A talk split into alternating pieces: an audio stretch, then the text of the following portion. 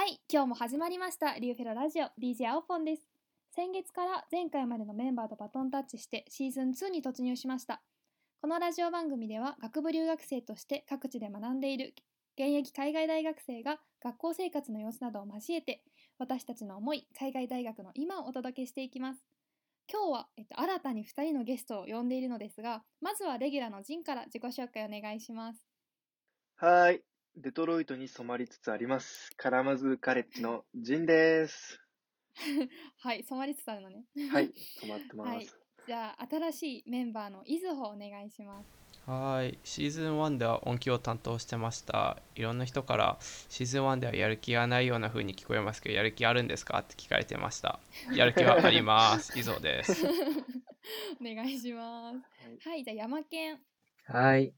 この前、カナダに往復32時間のバスで行ってきました。スワースマーカレッジの山健です。はいお願いします。すごいね、めっ32ちゃ時間長いじゃん。か。えーあ、じゃあはい、えっ、と改めまして、先週日本に帰ってきて日本を満喫中の DJ アオポンです。今週もよろしくお願いします。お願いします。お願いしまお願いす。しますデトロイトに染まりつつあるってどういうこと？いや、あの僕もね、アオポンみたいに日本帰りたいんですけど、ちょっと帰れなくて、うん。ちょっと住むとこないなって思ったら、デトロイトに住んでる友達が、えー。こう家1ヶ月住ましてくれるよって言ったんで、えー。1ヶ月そこに滞在してるんですけど、うん。いや、もうむちゃくちゃ楽しくて、もう、もうえ出たくない。何してる。の？とりあえず本当にご飯行ったりとか、なんかボーリング行ったりとか、映画見たりとか、まあそういうことなんだけど、えーなんかデトロイトって廃墟が多いんだけど、もうその廃墟がなんかうん。味があってすごく綺麗なんです、廃墟。が、なんか、えー、いいな。寂しくなる結な。構危ない街って知られてるけどどう？そう。だけど、自分としては全然何もなくて、で、うん。友達にそのこと聞くと、うん。本当に一部の地域だけなんだって。一部の地域がうん危ないらしくて、うんうんで、僕が住んでるとこは全然もう本当に楽しいです。ぜひ、皆さん、お越しください。はい、ありがとうございます。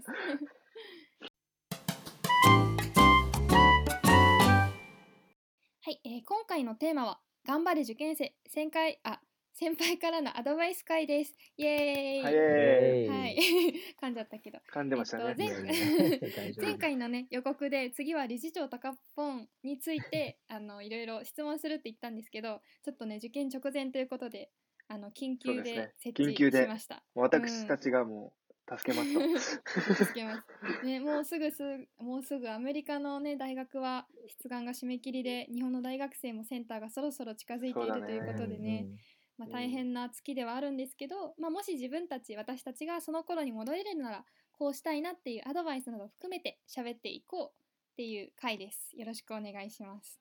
はい、お願いします。お願いします。じゃあまず、まあ、一つ目の質問なんですけどみんなどういう大学を受けたの？えっとね、僕の場合はもう本当にリベラルアーツ一択だったね。もうユニバーシティとうんかそのでかい大学は全然受けなくて、うんうんうん、それでもう本当一番小さい大学が良かったし、まあ、リベラルアーツでいろんな教科を勉強したいっていう気持ちがあったから、僕はもう本当にリベラルアーツだけ。で、うんうん。その一つがまあうん。カラマズーカレッジで、うんまあ今カラカラマズーカレッジに通ってるってことなんですけど、はい。うんうん僕もね、リベラルアーツ、本当ジンと一緒で一択で、で、その中でもスワース、いろいろ調べる中でスワースマーが好きで、まあ、洗顔っていう受験に、まあ、最終的にはなったんだけど、まあ、勉強以外のことで言うと、なんか自分の情報のアンテナの中に大学が収まるっていうことがあると思ってて、なんか、うん大学生がよくある悩みに、FOMO って言って、Fear of Missing Out っていうのがあって、なんか、自分が知らないところでなんかいろんなことが起きてて、なんか、あ、やべえ、そんなこともあったの？え、行けばよかった、やればよかったみたいな。で、結局、自分がどれもできてなくてなんか悩んじゃうみたいなことがあるんだけど、うん。ここの大学も本当に小さいから、まあ、大体メールも全部見れるし、あの、うん大体大学で起きてる自分が興味あることだったら、とりあえずチェック、アンテナを張っておけるっていうのはすごいあるなと思った。うん、なるほどね。でやっぱ今結構いろんなのに参加できてうんる。うんうん。なんか行きたいイベントとかあったら多分の、あまり逃せてないから、それは良かったなと。いいねそれがすごくいい素晴らしうんうん。そっか。僕えーじゃあなんか今二人は、うん、あごめん。二人は。うん。うんごめん突っ込んじゃった。うん。いや聞いたのはいやそうなんて言うんだろう、うん。小さすぎるの2人ともリベラルアーツだったから小さすぎる大学、うんうん逆になんかこう高校と変わらないから小さすぎるのは嫌だなって思う人もいると思うけど実際に行ってみて小さいのでよかったっていうのはちょっと聞きたかったかなとうん。うーんなるほどねなんか僕の場合は本当に、みんなと友達になりたいみたいな。みんなと顔見知りになりたいし、思って。それを高校時代からやってたから、もう高校と同じ環境っていうのはすごく良かったね。僕の場合は。うんん、僕も一緒だね。なんか、今こうやって通ってて、大学にいて、とりあえず毎日誰かしらに、もうほんと知ってる人には毎時間会うし、なんかそういう生活はすごく、知ってる人が周りにいるっていうのはすごく、なんか安心できる環境だなと思う。うん。うーん。でそうだよね。私は逆になんか1年経ってなんか同じ道通って同じ人に会って同じもの食べて同じことしてみたいな。でなんかすごい私の大学田舎にあるからなんかどんどんえ私なんか同じことしか毎日してなくないみたいな。なんかすごい追い詰まった時期が去年あって。そうだからなんかま選ぶ時のそれはなんていうのもうちょっと意識すればよかったっていう部分でもあるんだけどなんか本当にそこの環境で4年間大丈夫みたいななんか特に寮生活とかだとそこからやっぱなかなか出ないから大学の周りに他にこうもうちょっと息抜きできる場所があるかとかいうのももうちょっと見ればよかったなって思うかな。うん。うんうん。うんうんなんか他にさこう選ぶ時にこういうことを意識した方が良かったなみたいなのあったりするみんな？そうね、僕は、なんか、うん。ごめんごめん。僕はね、立修科目のことをちょっとあまり考えてなかったのね。なんかうリベラルアーツだから他の科目も一緒いろいろ取りましょうっていうことで、必修分野みたいなのが必修。その分野の中の科目を3つ取りなさいとかそういう必修があるんだけど、それが意外と重かったりして、うん、結構やりたいことが決まってた人からすると、なんかわざわざそれを仕方なくやらなきゃいけないっていうので苦痛に感じてる人もいるね。うんやっぱ大学によってそれって結構違うのかな？うんうん、全然違うと思う。あと、もうセメスターに取れる科目数とかも、んそうね。うん、全然違うよね。全然違うね。なるほどな。え他の国を受けた人もいる？今さ今4人この4人話してる4人はみんなアメリカの大学だけど、うん他の国受けたりもしたの？僕は受けたね。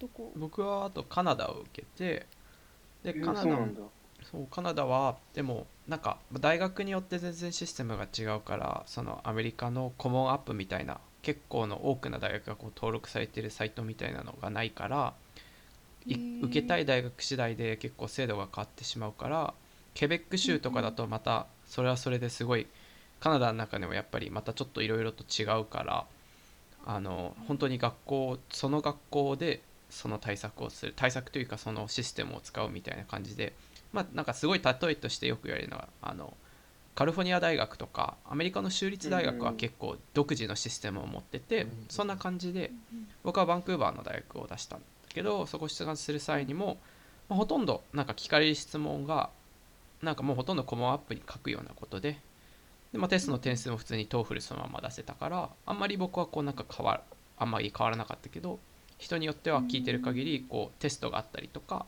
その独自に別にがあったりするから。へえ大変だね。なるほど。うん。でもなんかそうしっかり大学をこう選べばあんまりアメリカと変わらないから並行して出すのは全然苦じゃない。うん。そうか。えヨーロッパとか受けた人いる？実は、あの、僕、ヨーロッパを受けていて、ほうほうえっと、ベルギーとイタリアを受けていたんだよね。でうん、ベルギーは受かってて、イタリアの大学は二次試験的なのを受ける、受ける前にカラマズカレッジが受かってたから、もうちょっとうんうん。出願取り下げちゃったんだけど、うんえっとね、ベルギーの大学すごく面白くて、こう、うんとベルギーも同じように TOEFL とか IELTS の提出なんだけど、例えばなんか TOEFL80 点とか IELTS なんか7とかそういうのがあると思うんだけど、基準が。その基準全員満たしてたら、全員入れてくれるのよ。その基準さえ満たしてたら。だからそのなんか、足、なんつうんだろう、選考みたいなのがなくて、本当に基準だけ満たせばいいですよ、みたいな。だからえーだけどじゃあエッセイとかはあるの？エッセイもね、大学なんで志望したんですかみたいのは書かせられるんだけど、もう本当にそれと、まあ、えーっと、英語のテスト、あの、英語のね、 TOEFL とかを提出すれば OK。で、大体受かるんだけど、だから卒業がすごく、すごく大変らしい。なるほどね。その代わりに。代わりにえね。どういう風に大変なの？どうなの僕もちょっと入ってるわけじゃないけど、でもすごくうんうんうんそこに通ってる友達に聞いたらやっぱ宿題多かったりとか、テストが多かったりとか、そういうことでやっぱすごく勉強するって言ってたんだけど、まあそれですごくやっぱ大変って言ってました。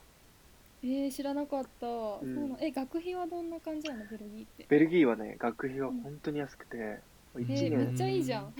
もうにになんか日本円で言うと1年20万とか30万くらいかな。もうすごく安いんだよね。だからヨーロッパえー。いいですよ、皆さん。日本の国立より安いんだね。そう、うんす日ごい。本の大学ですね、安いから。へえでもやっぱあれだね。エッセイはどの大学でも結構どの国でもっていうか必要なんだね。うん。ねみんなはだどみんなどうやってなんかエッセイ書いたの？どういう人に見てもらってた？えっとね、僕の場合はね、こうワークショップとかなんかそういうイベントに行って、外国人に会って、外国人をひたすら、もう、ちょっと友達になろうっつって、友達になって、うんうん。で、その子とかに見てもらってたね。すごい。ッエッセイを。コミュニケーション能力の塊やな。高校こ自分の高校がやっぱ海外大へのそのサポートがなかったから、もうもうしょうがいないから、自分でサポートを作ろうと思って、うんうん。それで外国人の友達を作って、やっぱみ自分は見てもらってたかな。へえ大事大事。そっか。山県はね去年サマキャンに参加してくれたけどどうだった？そうだね。僕は高校3年生の夏に参加したサマキャンで、まあいろんなメンターに会って、で、その人たちに 本当に見てもらって、あとは、そのサマキャンのメンターの中に自分の志望大の人はいなかったから、自分で志望大学の日本人、Facebook で見つけてメッセージを送って、ちょっと見てくださいってやったりもした。ううんん。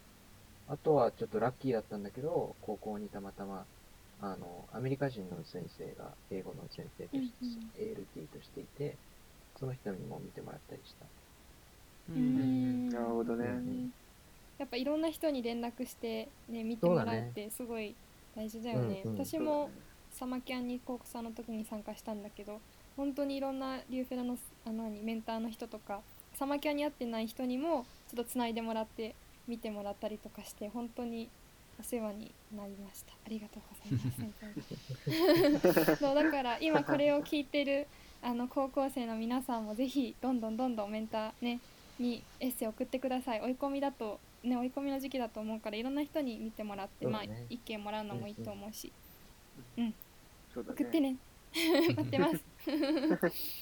ねなんか、まあ、でもやっぱさいろんな人に見てもらってもいろんなアドバイスもらうから結構まあ困惑しちゃうとは思うんだけどそうだね。こういうアドバイスが良かったとか書き方役に立ったとかってある？アドバイス。山県とかある？アドバイス、まあなんかもうこの時期になると、うん、うん。もうキリがないから、もう思い切って出せっていうのが一番アドバイスとしてはすごくうん。安心して頼る、頼ったものかな。うん。うん。それはなんかその通りだと思うし僕もあの僕はもうき締め切りの1週間前ぐらいになんかうん。かけてでみへー。見てもらってた人に見てもらってうん。でその人がなんかもうもう56回見てもらったのかな？その1本のエッセイで,、うんでせその先生に「もういいでしょ」って言われて「満足してるでしょ」って終わった後に言われて、ううんん。うん。もう多分これ以上ないだろうかなみたいなどうせこの後やってもあまり変わらないなみたいな。じゃあ出したらみたいな感じで、まあ、そもそも完璧なエッセイっていくらかけてもなんか書けないのかなと思うし多分それはそれでいろいろとやればやるほど悩んじゃうからとりあえずなんかそれまあできたかなって感じになったら出したらいいんじゃないのかなって思ったりはします。うんいやー難しいよね本当。うん。キリがないからね。そう、出したらいいかなっていうの。を、判断をね、自分でするのは難しいけどね。うそうね。ん。まあ。いやー難しいわ受験。えー、そっか。なんか他にこれを気にしてまあエッセイ以外とかでもいいんだけどこう受験直前にこれ気にしてた方がいいよっていうアドバイスとかはありますか？そうね。特になんか気にしないといけないこと多分12月ってやっぱりどうしてもこう多分みんまあよくあるスケジュールだと9月10月11月でテストやって12月にエッセイやるって人が多いと思うけど結局出さないといけないものっていうのがエッセイ以外にもまだまだある中エッセイばっか集中しちゃって1月何さ12月30日ぐらいにあれ先生なその先生が出す書類とかも別の期限があるんだけど1月1日じゃないけどそもそも先生が出さないといけない書類何もできてないとかうんうん。あのファイナンシャルエイドの書類が1月1日同時に期限が同じだったりしたりとかあと一番結構厄介なのが受けたテストを送れてなくてその大学の方に。ああ。で大学センターそのなんだろう基本的に SAT とかだと思うけど SAT、TOEFL、ACT って送るのにも時間かかるからかかるね。あとお金もかかるしうんうんそことかしっかり確認しておかないとダメだねっていうのはあるかな。あとはまあうん。なんだろうこの先12月31日で受験終わらない人が多分まだまだいると思うしっていうのも12月の末出願期限だけでもなく奨学金とかいろいろと多分またこの先面接ある人とかもいると思うけどやっぱり本当になんで海外の大学に進学したいかっていうのは確実に誰にでも聞かれるから理由をもう一度こう確認する自分で自己分析まではしなくていいけど本当にこの理由なのかなとかこの理由ならこう誰かに伝えた時に納得してくれるかなって。ちょっとでもなんか穴があるとこういろいろと向こうもあやふや感じて本当にこの人行きたいのかなみたいな感じてしまうとどうしてもやっぱり奨学金とかだったりもう大学の面接とかでもちょっと印象が悪くなってしまうからそこはしっかりまた一度考えるべきかなっていうのは思いますね。なるほどね。確かに提出物本当多いよね。いろんな種類がたくさんあるから。めっちゃ多か表作るのおすすめする。この大学はこの時まででうんうんみたいな、やってた全部やチェックリスト作るとねなかなか、あの大事大事。日系穴をなくす。そうね。コモンアップもそもそも多分出したものにチェックがかかるから。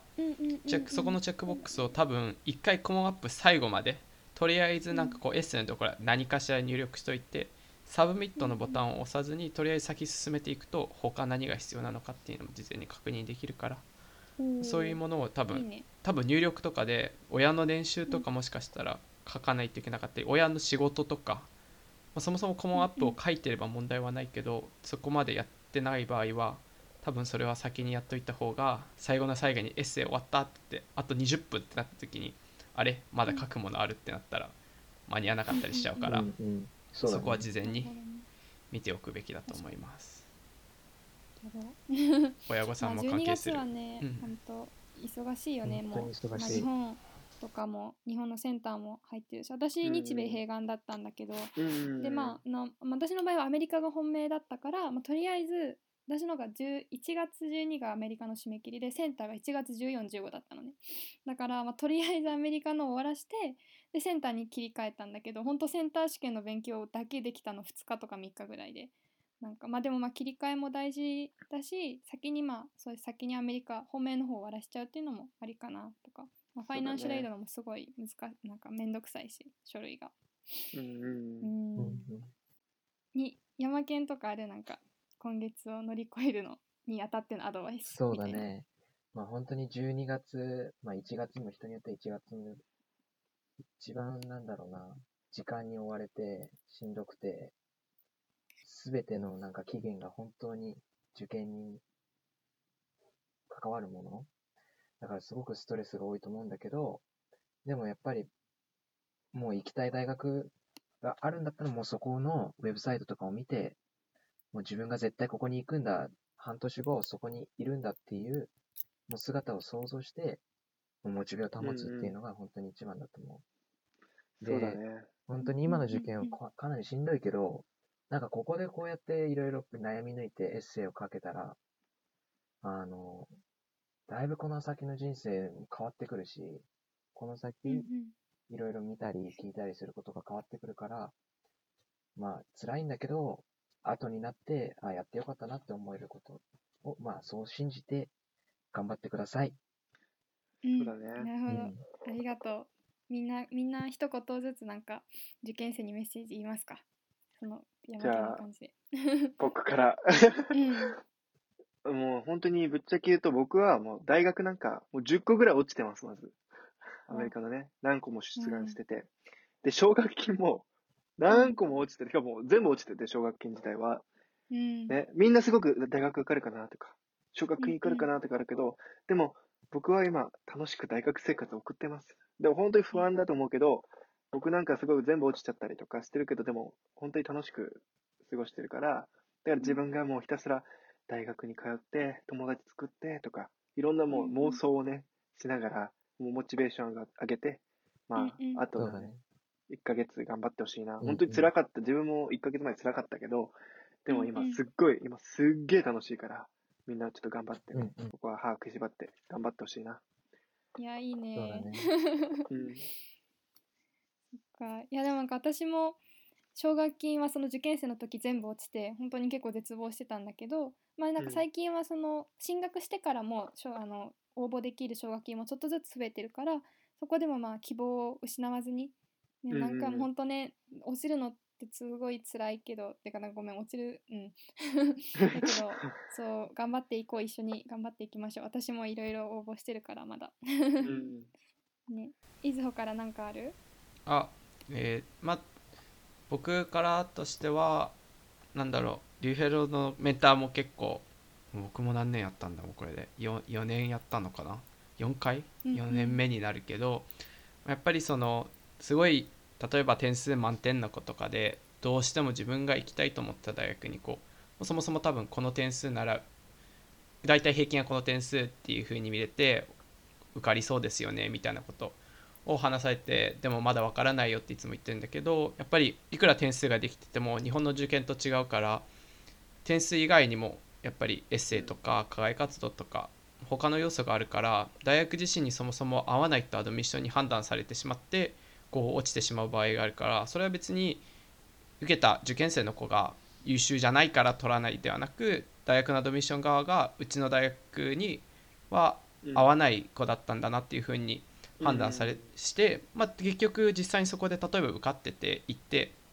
行って多分合わないんだ途中で合わないかなって思っちゃう部分もあるかもしれないからそれはそれでそういう結果だったっていうふうに思ってでなんかそれこそ合う大学には受かるから合う大学に合格していくっていうのが、まあ、結局お見合いみたいなもんだからお互いうん。好んで選んだっていうことはそれはいい大学生活が送れるんではないかと思うので決して落ちたからって言って落ち込まずにそれは合わなかった大学だっていうふうに考えて合う大学受かった大学に、まあ、合格して、まあ、進学するようにっていうようなアドバイスですかね。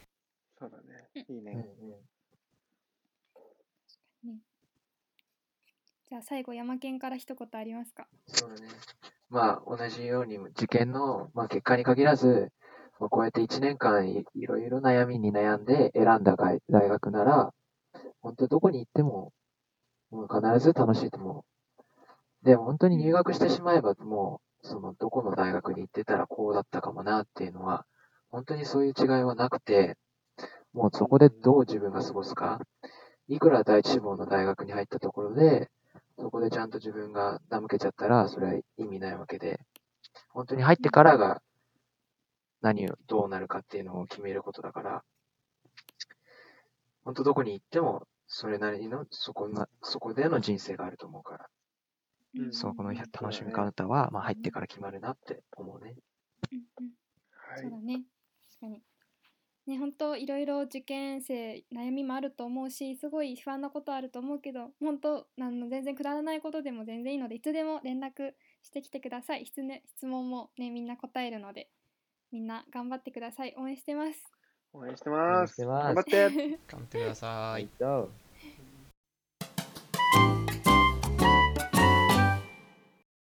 じゃあまあ今日はね受験生に向けてのいろいろ応援メッセージとかアドバイスをしてったんだけどね、うん。本当このプレッシャーの中で頑張ってる受験生のみんなが本当にすごいと思うし、うんほんとあと少しなので頑張ってくださいね。みんな大学で待ってます。で、まあ、また今回ねあのもっと知りたいなとか、まあ、感想でも何でもぜひお便りを送ってほしいです。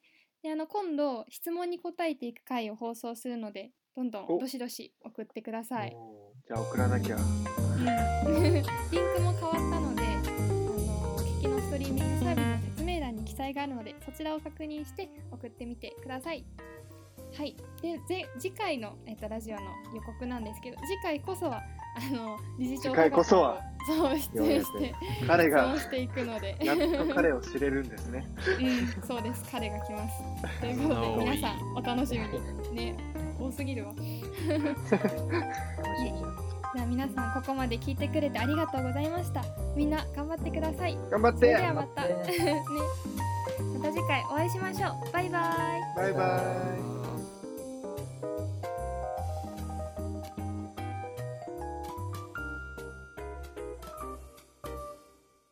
はい、録音き、はい、切ります。録音切ります。